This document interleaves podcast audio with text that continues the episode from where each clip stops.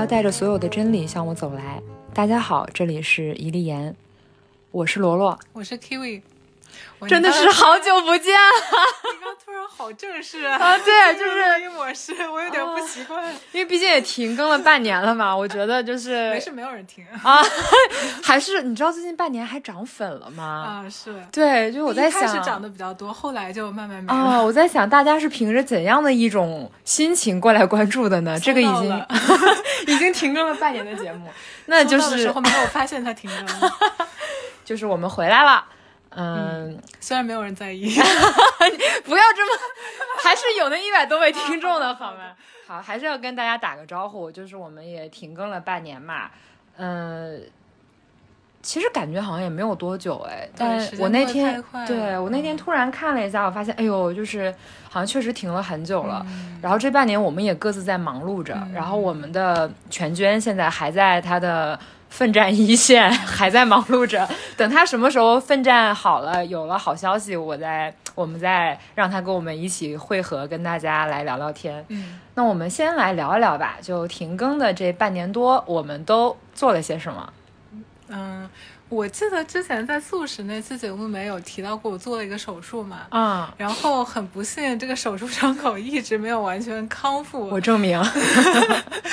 所以这半年我基本上是处于请假没有工作的状态。嗯嗯，虽然没有工作应该是挺清闲的，嗯但是感觉生活过得还是挺充实的。主要充实在哪方面？充实在家里睡觉，做梦的充实是吗？那没有啦，Kiwi 也是去了一些地方的，就是在我们呃大爆发的时候，去去了一趟黄山，然后就阳了，回来就阳了，然后再也没有去过任何地方。就是说，其实这半年我们还挺忙的呢。我之前就是一直在那个印象笔记上在做自己的就是年度总结嘛，然后我还特地回看了一下，就是我应该算是从呃七月到呃二零二二年的年底都做了什么，呃就是大概三个月为一个阶段的话，就是七月到九月应该是我自己就是能量比较低的时候，嗯，呃就是那段时间是我自己就是心理上面出了一些问题，嗯说。说小也不小，但是最后其实它恢复的比我想象的要快。然后那段时间，其实我也是尝试了各种就是自救的方法。Kiwi 其实也帮了我很多。那个时候，其实各种朋友也都在帮助我，然后是在一点点的，就是收获能量吧。然后我不知道大家。可能我们大部分都是上海的听众。其实，二零二二年的夏天，我觉得是我在上海待的有史以来最难熬的夏天，因为太热了。它那个热就是超出了以往所有的温度嘛，它体感温度可能要到五十度左右，就体感。就我每天那个时候我上班的时候，我的感受就是，我觉得我在蒸发，消化了。对，我觉得我我就是根本没有办法睁开眼。然后，所以那段时间就七月到九月，我印象特别深。然后就是又热，然后心理上面又很难熬。然后后面是到了，呃，我记得去年也是，呃，秋天来的比较早。我记得是八月底的时候，逐渐那个温度就下来了。然后就是我们说到，呃，十月份到十二月份，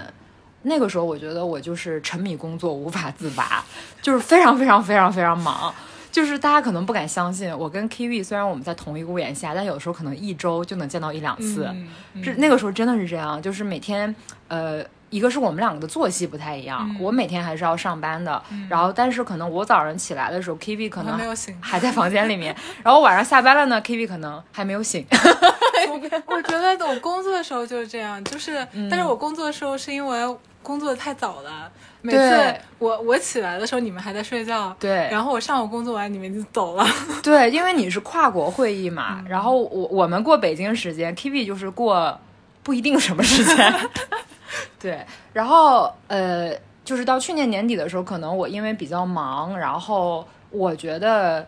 可能我的状态就是回升的，反而就是可能也是我麻了，就是我可能没有那么多的时间去用来呃。就是处于一种非常低能量的状态，也属于硬把自己给拔出来了。然后就是到了今年，今年一月二月，我觉得过得也非常快。一个是我们经历了一段时间的，就是集体的 快速过风。说实话还是挺难熬的。呃，Kivi 是在我之前，你那个时候我记得你是从黄山刚回来，然后你就阳了之后你就去酒店隔离了嘛。我记得你好的还是挺慢的，是是，而且我症状特别全。对，就是你集齐了所有症状，就是新冠百科就是你。对，现在新冠症状没有我不懂的。对，那个时候我记得我在你之后阳嘛，然后我记得我快好的时候，我发现自己吃不着味儿了。然后 Kivi 就非常淡定的来，我这边给你那个几个芯片啊，那个你呢在吃饭之后吃，然后大概怎么怎么的。我说你怎么知道？他说现在没有人比我更懂新冠，研究了十几年新冠。而且我记得你那个时候，我每天问你情况嘛，你基本上就是说上一个情况好的时候，你就会跟我说下一个情况已经来了，每天都有新发现。对，每天都打开新世界的大门。对。我还好，我好像那个时候其实就是高烧了两三天吧，之后就其实我其实没怎么咳，就是，呃，大概在呃烧退了之后，其实就是虚而已。我记得那个时候就我想要去换个床单啊什么的，因为就是高烧会出汗嘛，然后我想换床单。我发现，就是我换完床单之后，我那个心率就一百二了。换个床单就心率一百二，就是换床单就是有氧运动了。对，就就已经开始有氧了。对。然后二月份应该就是我们一月底基本上就是回家了嘛，就是回家过年。我今年回家特别早。然后呃，二月份的时候我们大概就又回归工作，感觉一年又开始了，就大概是这样。这就是我们非常流水账的半年。那么其实刚刚。我们聊到，呃，其实，呃，我们停更的原因有一个很大的缘故，其实就是我们三个人，一方面是忙，一方面可能都处于一个比较低能量的状态，所以可能真的没能去，呃，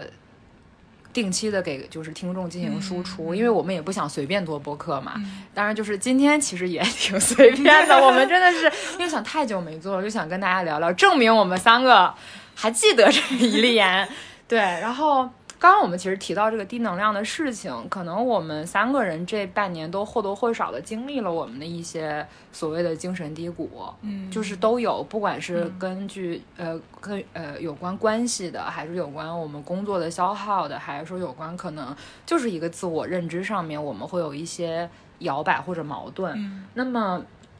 有关于当代人的这个就是精神问题，我觉得其实这两年大家是越来越关注了。包括我刚刚跟那个 K V 聊，可能大家有很多人有聊看那个再见爱人嘛，大家会有讨论亲密关系啊，什么原生家庭啊，就是很多很多这样的一些讨论，或者有的人会有一些青年危机啊什么什么的。那么关于这个，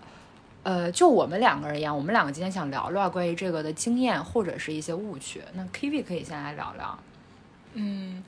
我觉得我我特别喜欢你用的“精神低谷”这个词，嗯，就是没有过多的去给它加一个标签，嗯。然后我自己这半年的体验是，我一开始陷入低能量的状态，是因为亲密关系上出了一点问题，但是后来就是。我有很多感触，可能已经和这个源头是无关的了。比如说，我这半这半年不是都在请假的状态嘛？一开始我会觉得能从工作压力中和忙碌中解脱出来是一件非常开心的事情，然后终于可以睡懒觉了。但是后来我发现，我打断一下，你是终于可以睡全天了，睡的不是懒觉。哎，说到这里，我有一个。特别，我觉得特别逗的事情，就是因为我们平常工作的时候都特别早嘛，可能有的时候五点就起来了，平常也就六点都要起床，因为七点就要工作。嗯，但是就是当时工作的时候很难睡懒觉，因为每天起太早，这个生物钟就固定了。周六周日的时候也是到那个点就自然醒了。对。然后，所以之前工作的时候，这一点其实挺让我烦恼的。但是我发现，一旦不工作，他马上马上就没法早起了。这个生生物钟改变的也是很快的，人就是一个适应性很强的生物。对，所以回到刚才说话题，一开始请假感觉还是挺开心的，但是后来我发现。不工作时间长了之后，我有点感觉生活失去目的感和意义感。嗯，然后我就开始反思这个状态，因为这个状态也是我后期觉得低能量状态的，呃，一个原因之一吧。嗯，我自己本来是觉得人生的意义在于体验，然后之前上班的时候呢，就会觉得。呃，缺少很多时间去体验我想体验的东西，但是当这个时间真的是我手上有大把的时候，我可以去体验我很多之前想体验的东西，比如说呃瑜伽呀、普拉提呀，还有各种不同的运动。但是我发现，好像你天天在去体验不同的东西的时候，又有一种新的空虚，然后。这个空虚反而又让我状态不是特别好，我我就开始反思，就是我觉得，呃，这这个精神低谷说到底，可能是跟你的，嗯，怎么说，人生的底层逻辑，或者说你觉得人生的意义在哪里，这个这个东西是有关系的。如果说你人生没有信念感，那其实，呃，或者说你没有想清楚你人生的意义到底是什么。不管你是忙碌的状态，或者说是空闲的状态，你都有可能会陷入这个精神低谷。嗯，所以这是我一个比较大的感触吧。嗯，所以你会觉得就是我们有这个必要先去确认我们的底层逻辑是什么。因为好像很多人平常生活中不会想到这个问题。对对对对对，嗯，我觉得还有一点，像你刚才说的，你那段时间比较忙碌，让你没有时间去想。我觉得我之前工作的时候也是这样，就是因为太累了，也不想去想太多。嗯嗯，但是后来发现这个问题还是需要想一想，因为他总 总有总有一天你会碰到需要会来敲你的门。嗯。就这个算是一种经验吧，或者哎，我觉得你刚刚说那个我也有过，其实就是我们小时候每次要寒暑假的时候，我们都觉得这个寒暑假我一定要干些大事，然后最后往往都是在倒数第二天开始做作业，这就是寒暑假干的最大的事儿。就是我发现其实很多当代人他是没有那个能力去驾驭大把的空闲时间的，嗯，就是他不是不想，他是没有这个能力。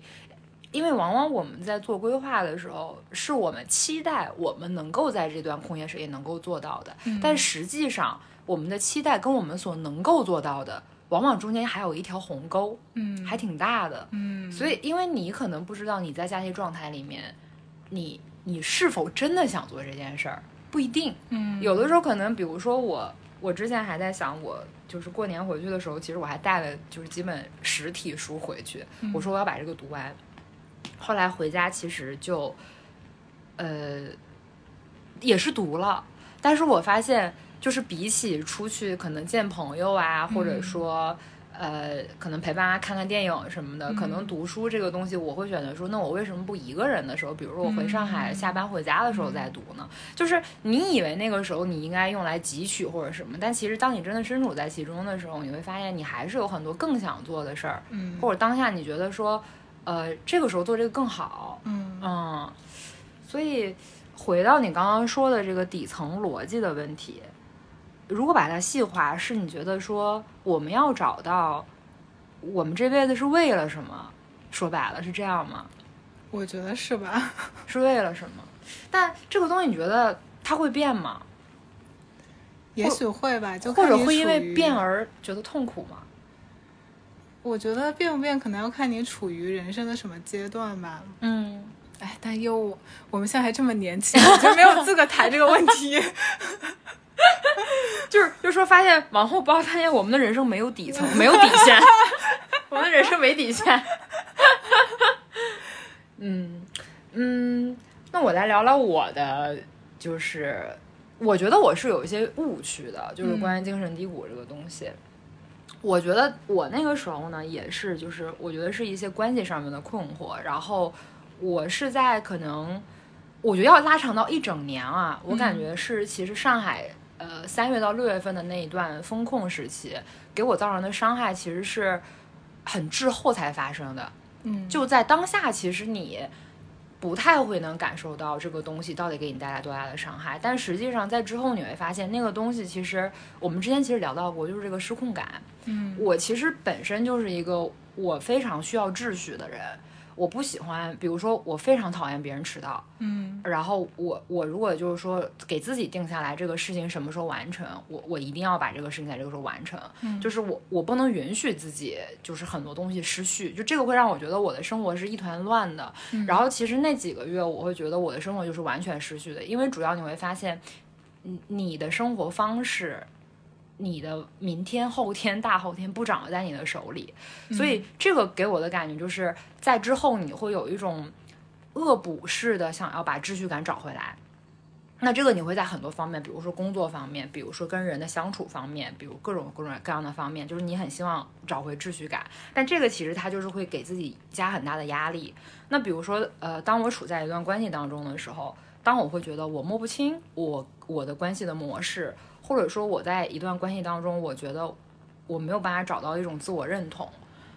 我那个时候有一段时间是觉得是不是我错了，或者是不是我要的太多了，或者说是不是我就是不够好。我觉得人的精神低谷很多时候是先链接的是一种自很我怀疑，对自我怀疑，但是大家都会觉得它是一个因果，嗯是因为我不够好，我才会遭遇这些，嗯导致我陷入这样的一个情景之中，一个一个一个绑缚之中。其实这个是很大的误区。我那个期间，其实我跟 Kiwi 也聊过，就是我是在呃五六月份，其实我已经感觉我不对劲，然后。到六月底的时候，我觉得那个不对劲越来越严重。就是我早上起来的时候，我第一件事就躺在床上，就在在那儿就哭。我也不知道为什么。后面到七月份的时候，我觉得我我我没有办法，就是继续这样的生活了。我觉得我要疯了。然后我就觉得说，我要先把自己的一些东西整理一下，我想要先自己整理自己。然后七月份我就是选择说，我一个人开始说去回顾这些，去去思考为什么会这样，就真的会静下来去思考。就我选择从一些关系当中抽身，呃。我先做的其实是什么呢？这个我觉得也是给大家就是一个误区的一个警告。我先做的是先去旅游。我我是我那时候发现我工作继续不下去了，就是因为我是做呃关于文字方面的工作的。然后那个时候我发现我无法阅读，就我的阅读出现了很大的问题，我一天只能读五页的东西，还还记不住。然后我就请假了，我就去玩了一个礼拜。当时有朋友陪着我，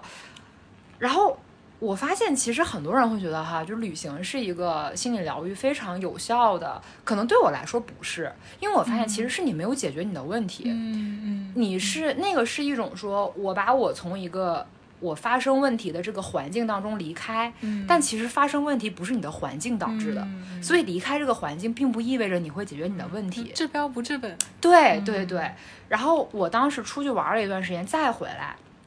我发现我没有变好，问题还在那里等着你。更崩溃了。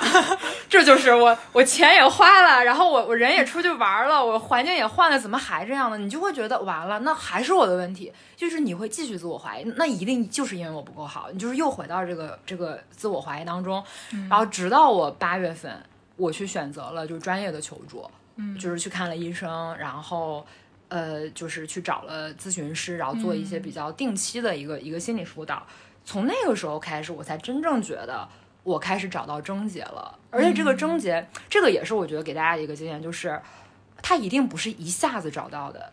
因为症结往往不是一个。嗯我们以为我们在亲密关系当中遇到的问题，是因为我不会处理跟人的关系，其实不是。它可能你可以拉回到甚至十几年前、二十几年前，你的某件小事上，你跟你家庭当中的人的处就是关系处理上，或者说你曾经遇到了某件你印象很深刻，但也许你以后忘了的事情上，嗯它都会影响你之后的一些行为模式。但这个不代表是错的，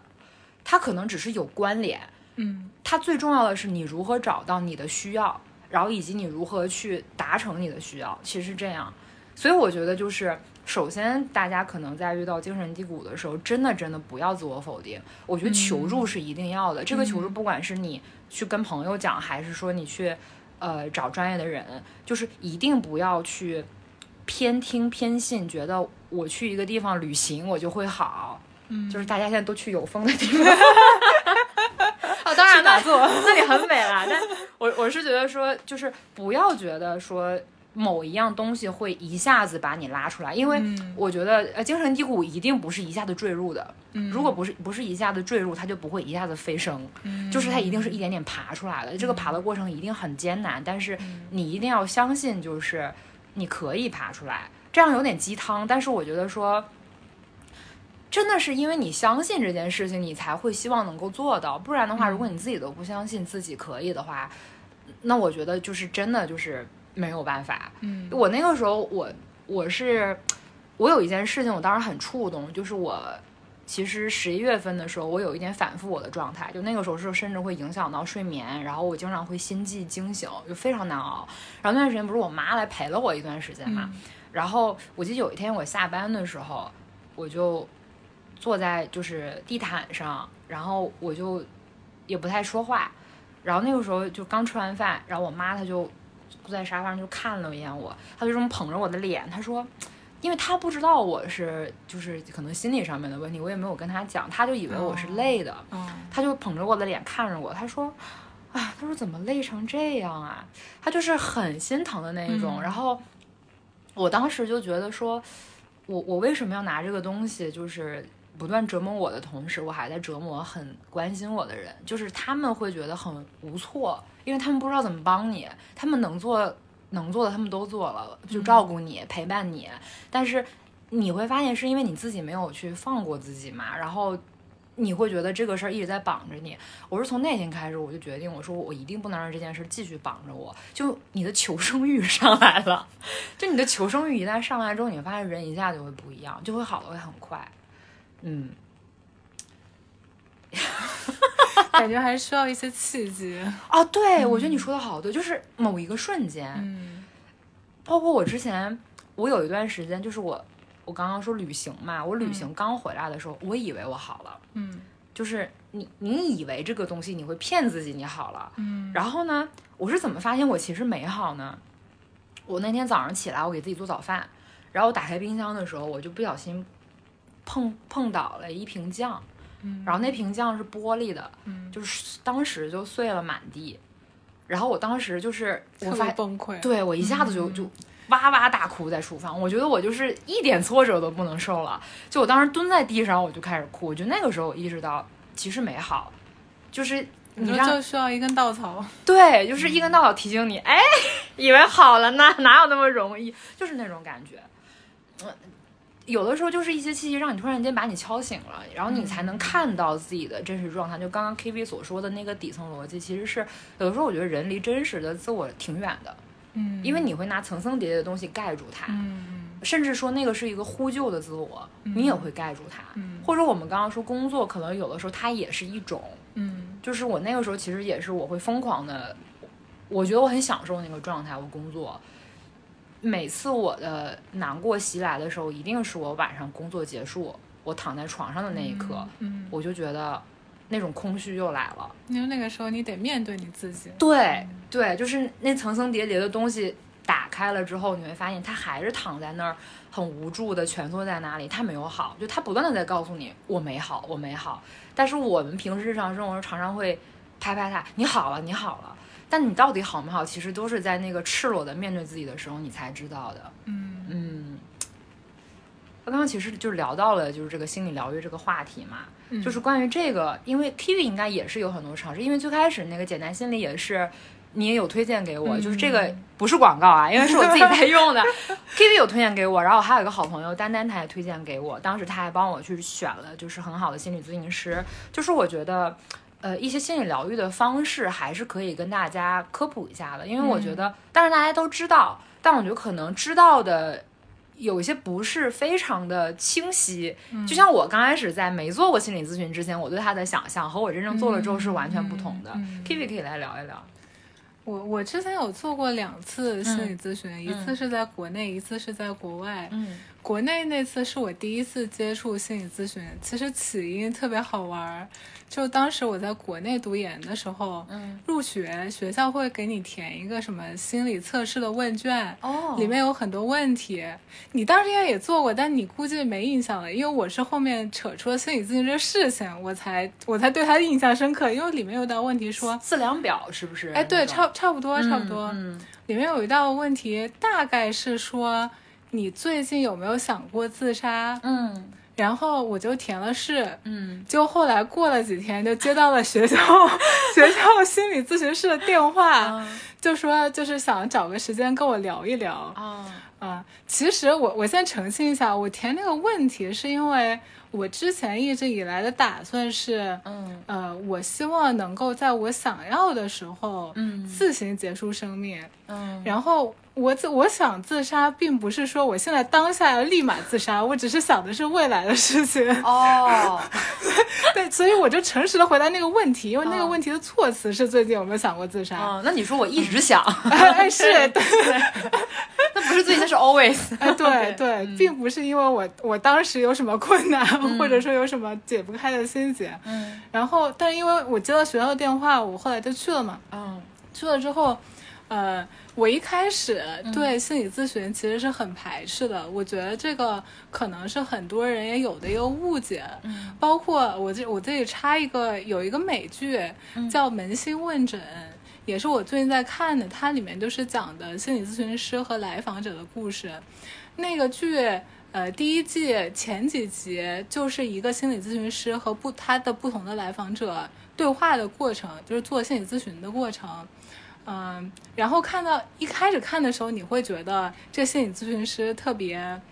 从容，嗯特别专业，但看到后来你会发现他自己也有自己的一些家庭问题，他也处理不好和呃家人的关系之类的。我觉得这个里面，呃，哎，扯远了，就是我觉得挺真实的。然后我想说一点是，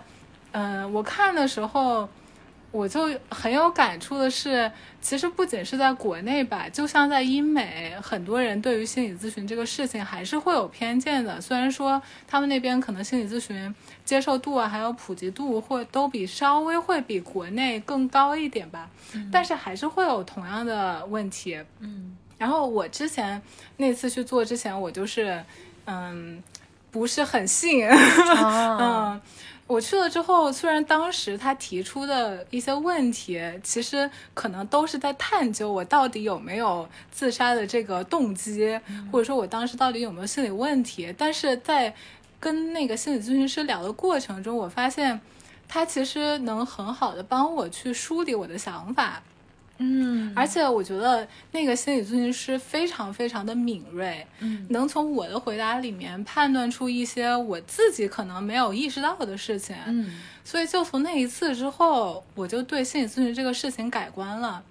嗯，然后后面有一次在国外做心理咨询，嗯嗯，哎，那一次是因为我当时的状态也不是很好，但那一次我体验不是很好，就是可能有一些文化的原因吧，在这里就不展开了，就跟我嗯。和我当时咨询的事情有关系。嗯。嗯，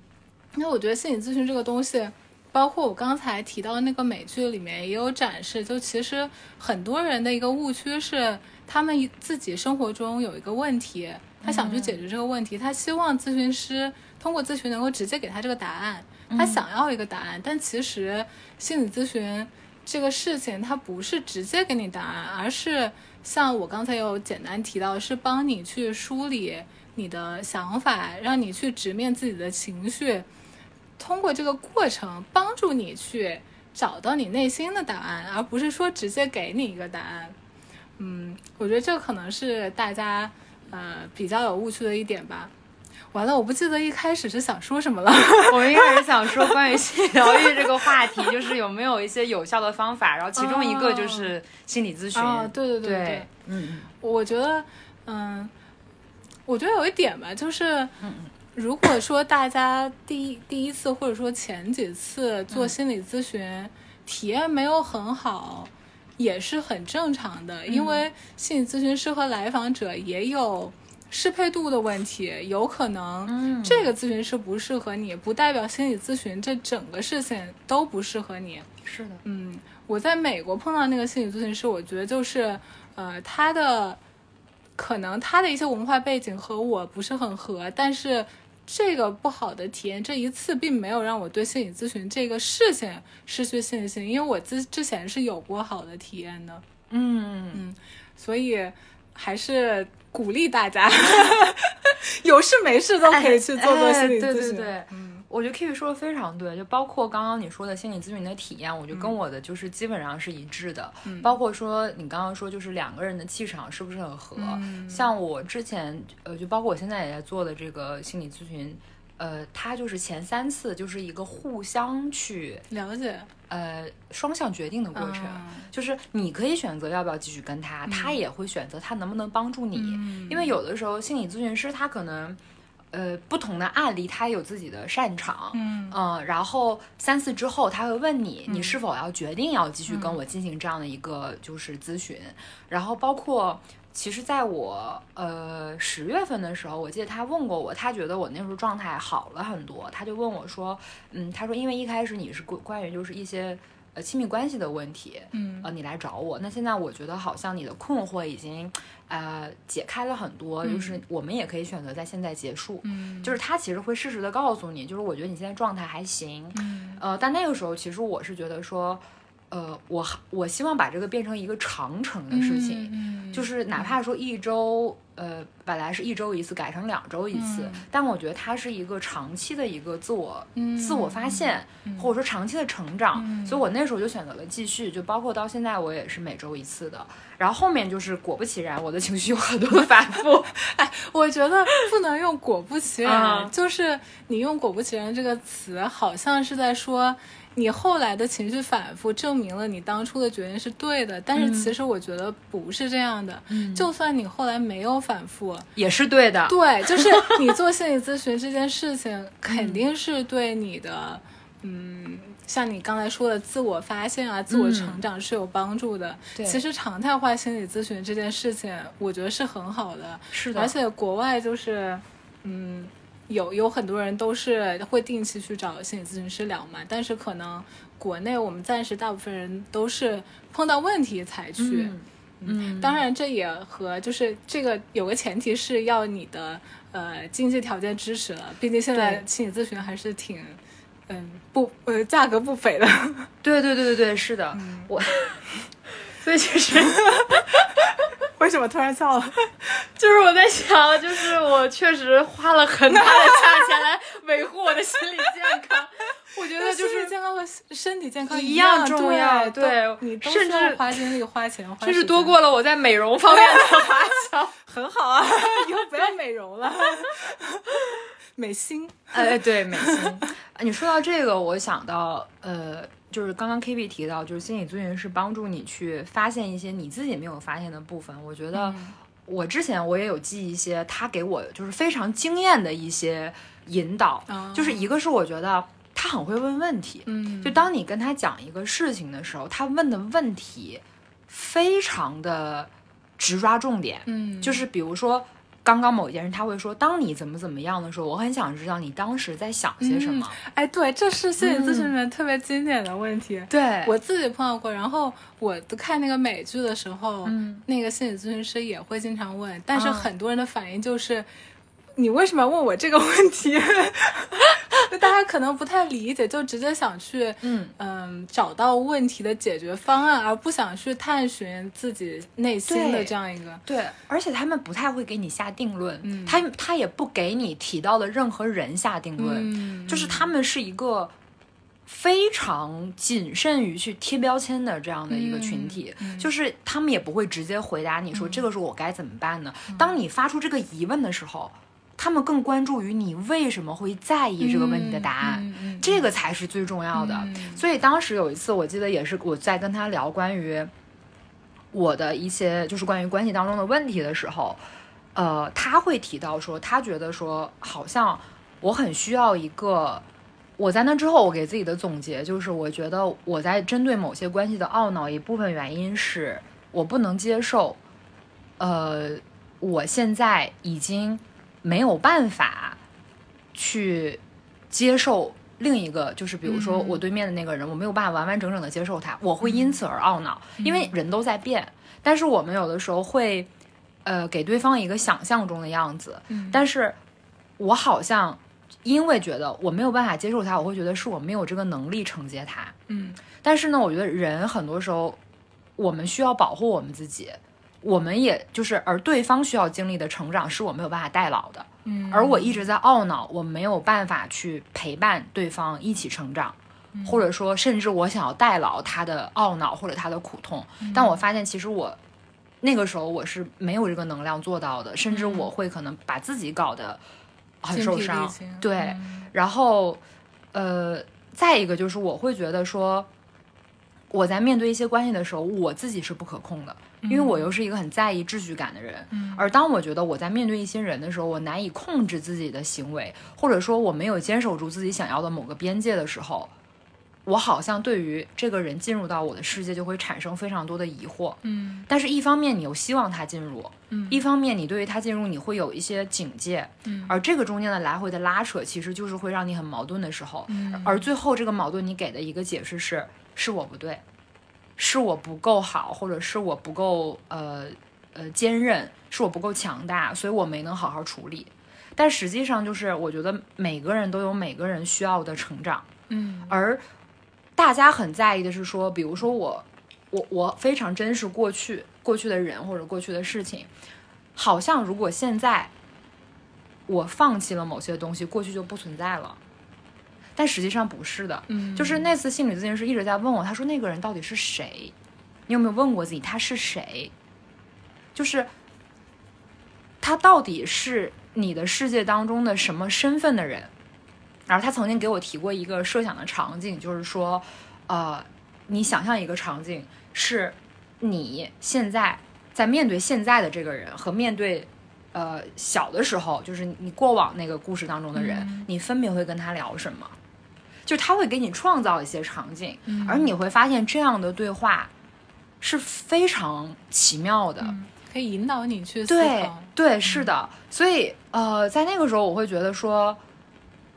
我好像呃把过去的我和关系当中的那个人放到了一个迷宫里面，然后我很希望没有人找得到他们，然后他可以永远在那儿。嗯然后这样的话就好像是一种保护，而只有我会知道那个入口在哪里，我可以时时会回看他们。但是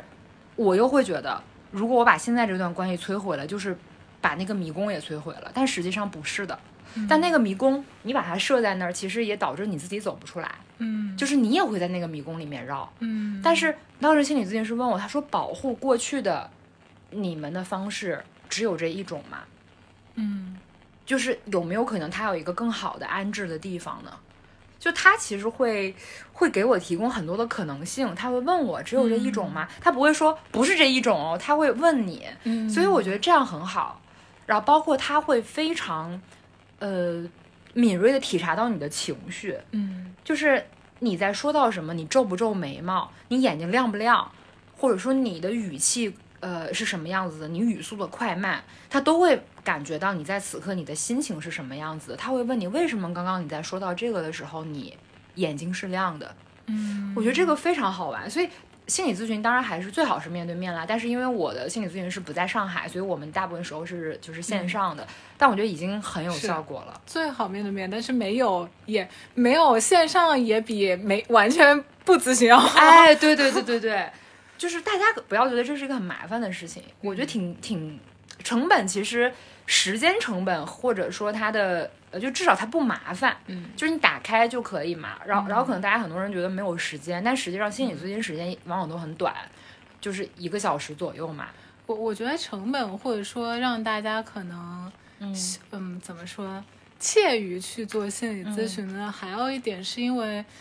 那个场景下人是会很脆弱的。其实嗯你要敞开心扉、卸下心防是一件很不容易的事情。嗯，我觉得你现在和你的心理咨询师建立了很好的信任，嗯所以你会很愿意和他倾诉。但我猜你一开始可能也、也有也有一些不不知道该说什么，或者不知道该怎么说的时候，我还好，可能是我就是那种傻了吧唧、非常容易信任别人的人。我第一次就跟他全说了，然后他可能也没遇到过这么好聊的。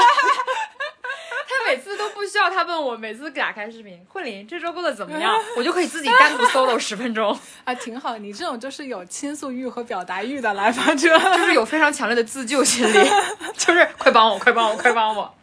就他也会说，他说如果你觉得平时啊，就是呃你情绪波动很大的时候，你需要马上见到我，你也可以给我留言，我会马上给你安排最快的时间。那、他这个时候会给我一种很强烈的安全感，而且我觉得心理咨询有一点是怎么感觉，就是我每一周不管这一周过成什么样，我一想到。我周几可以有一次心理咨询，我就会觉得无所谓，就是就是怎么着那天我一定会好很多，就是我会有一种，呃，就好像你你你潜水，你知道你背着一个氧气罐儿，你你潜多深都没关系的，就你遇到什么你都不害怕那种感觉，就我有点有恃无恐啊，这个词用的不对，那叫什么呢？那我觉得你这状态挺好的，就是你你不怕，因为你觉得它多多少少会解决你的问题。我之前做过一个梦，我梦到就是我我状态很差的时候，我梦到那个有一天我的心理咨询师跟我说说慧玲，我觉得我帮不了你了，我们的心理咨询不然就到这儿结束吧。我在梦里吓醒了，然后我跟我朋友说，朋友说这就是传说中的大夫疯了，就大夫疯了。然后我那天还跟我那个咨询师说，我说我有天梦到你跟我说你帮不了我，我就很崩溃。他说看来你最近压力真的很大。我说要是你都不帮我，我真的不知道怎么办了。但我觉得这样其实也，就是大家不要把解决方案永远放在一个途径上。嗯，我刚刚就想说，嗯我感觉心理咨询变成了你的救生筏和避风港，嗯，然后如果失去它，会对你的正常生活造成一定的打击。所以这不就是用钱养着的吗？多多养几个别的选项。啊，对。好，那说到别的选项，Kiwi 觉得有没有什么其他的非常有助于心理疗愈的选项？我觉得还有一个也是我们之前聊到过的，就是冥想嘛。嗯，嗯，现在其实冥想有很多种了，但是现在比较流行、正。念。对对对对对，就最呃比较流行，大家做的最多就是正念冥想。嗯嗯，我我回忆了一下，我第一次接触冥想的时候，嗯当时是在一个无意识的状态下突然接触到的，是因为我去看一个话剧，哦，然后当时开场前有一个工作人员就让大家就带领大家做了一个小小的内观练习，嗯让大家闭上眼睛，然后想象有橙色的光会随着你的呼吸进入你的身体。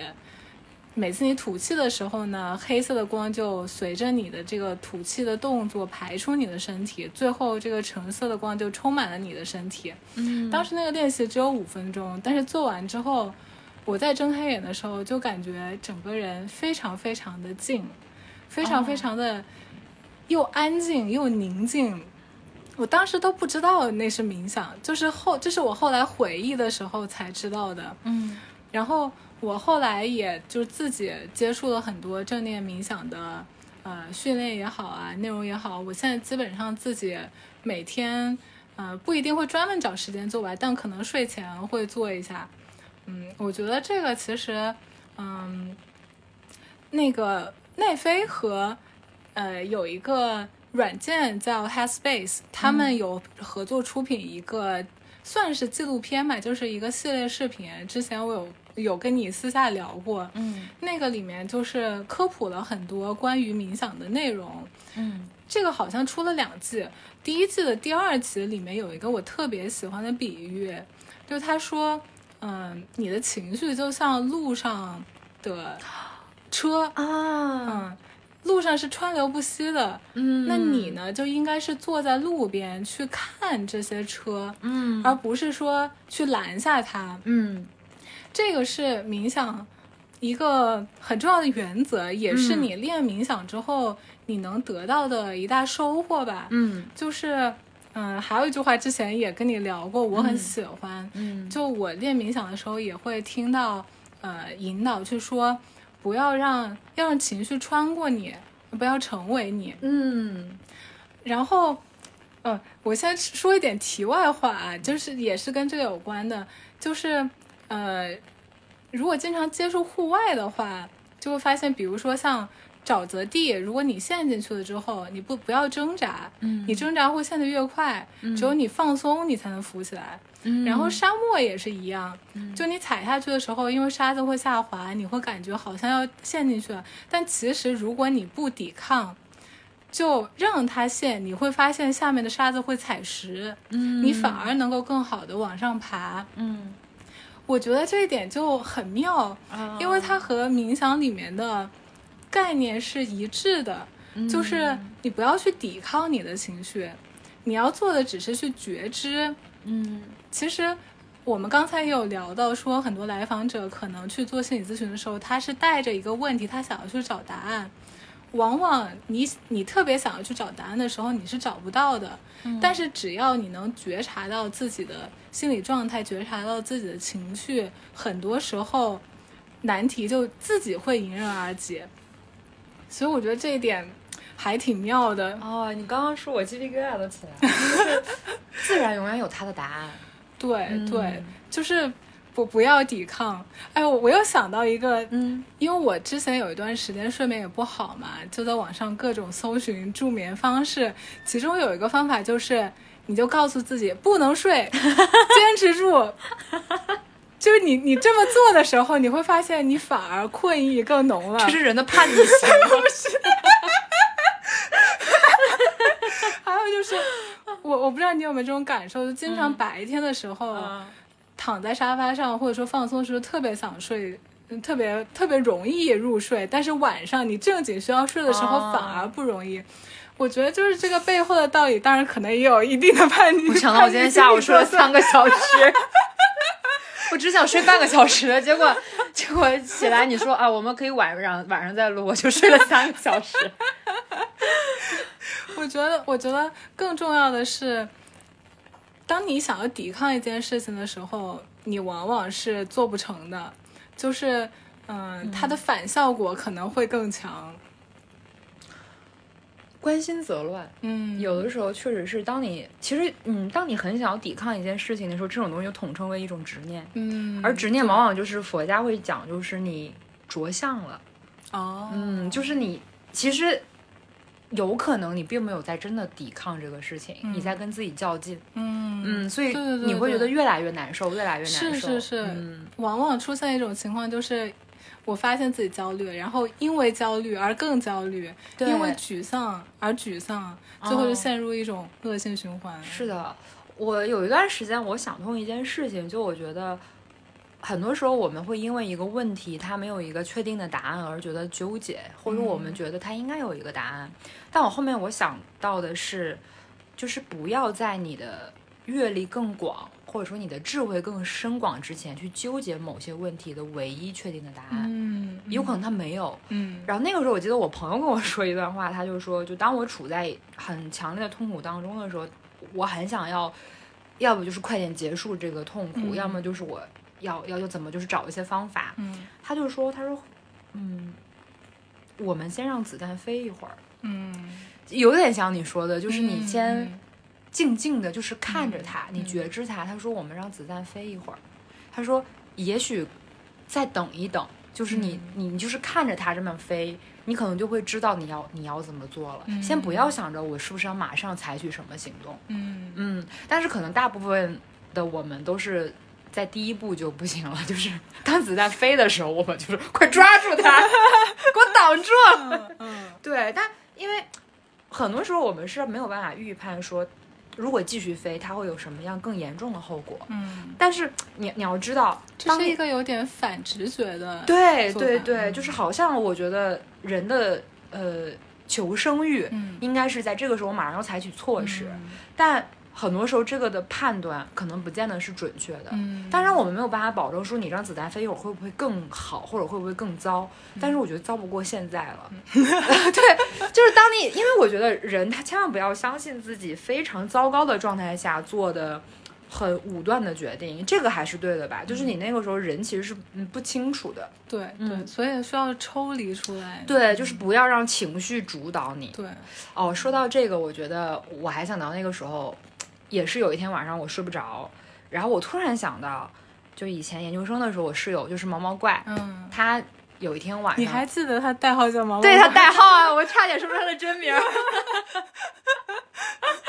就是那天晚上，也是我们两个都有点睡不着，然后我们两个躺在床上，呃，他那个时候在读圣经，哦，啊、然后他有的时候还会很早起去我们那个时候就是华敏那边，呃，就是早上跟很多那个姐妹们一起去读圣经，就是哦五点来钟的时候就很早哇，他就坚坚持了一两三次。对不起啊，说出来了已已。经很了不起了。对，然后我记得那天晚上他谈的时候，他说他今天读到了一句很很温暖的话，是说我将永远与你同在，直到世代的终结。我当时听到这句话的时候，我突然觉得被一种很巨大的安全感包裹起来，然后我很快就睡着了。然后那天晚上也是，就是我我睡不着，然后我就问毛毛怪，我说我记得有一天晚上我们两个睡不着，你跟我说了一句话，我说我想不起来那句话是什么了，他就秒回我，他说我将永远与你同在，直至世代的终结。啊，就是那一刻我眼泪唰就下来，也是就睡了很好的一觉。我觉得人很多时候他需要的就是一种，哪怕不是在身边的，但你知道是一种存在的陪伴感，嗯然后认同感，以及你知道这个世界上一定有某一种存在，他懂得你，他呵护你，他将永远陪伴你，嗯直到世代的终结。嗯，嗯，所以好好活着呀，朋友们，人生还是有很多好事的。嗯，我刚才在突然在想，如果说他每次睡觉前都跟你说这句话，你会觉得这句话的效力会减弱吗？嗯，我觉得不会。如果他是每天晚上说，他可能就成为了一个一个我的晚安词。嗯就是我觉得那就是我在每一个睡前都会安抚一下自己。你知道现在小朋友会有那种安抚巾嘛？就是小婴儿会咬的那种咬咬的那种，就是安抚巾。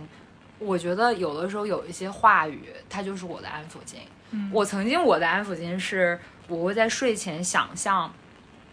因为因为你们都知道我很喜欢阿信嘛，就是我、我从很小的时候就很喜欢他。然后我最喜欢的应该不是说他现在，他现在也很好，我最喜欢的是他，呃，蓝三时期就是二十出头那个时候的他，有一点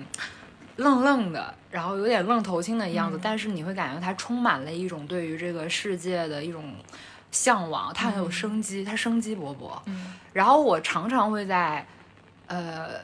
睡前想象跟二十多岁的他对话，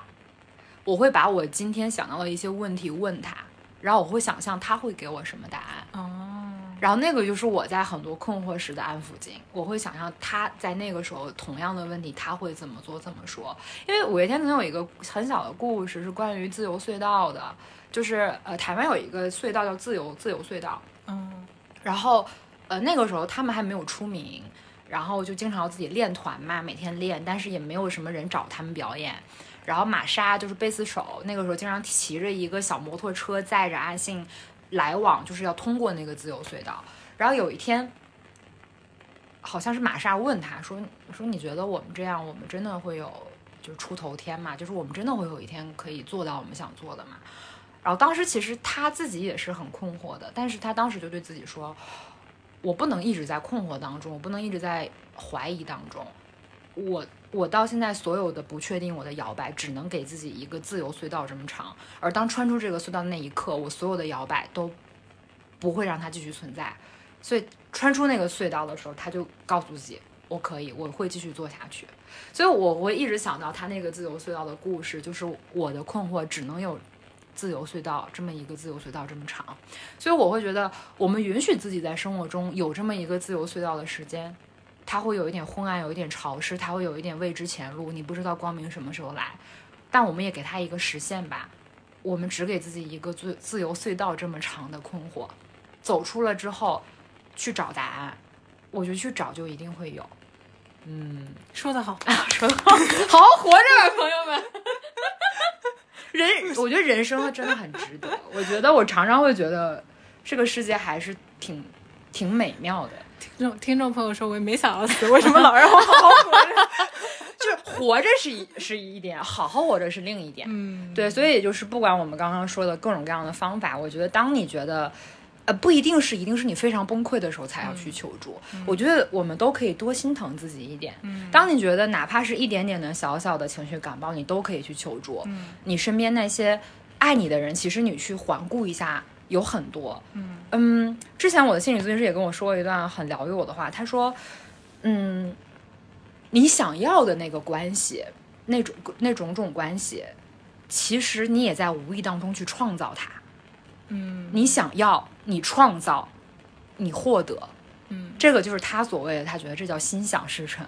是因为你你希望得到，你你也就会在这样日常生活中这样去创造，这样去对待别人，你也就会收到这样的关系的回馈。也许我们所期待的那种完美的关系，它不会在单独一个人身上存在，但是你会发现，你身边围绕着你的那些人，他们每一个人会完整的组成那个你最期待的关系，这就是你想要的全部。所以这个世界很多时候它是没有辜负我们的。嗯嗯，我们今天还说聊个半小时，但还是聊了一个小时，但是也还没嗯超。对，我觉得嗯还是挺开心的。虽然我们不知道下一期一立演是什么时候，但是我们尽量保证，如果我们有空就来跟大家聊一聊。嗯，嗯，慢慢慢的填满盐罐子，对，慢慢的填满盐罐子。那我们今天就先聊到这里啦，拜拜拜拜。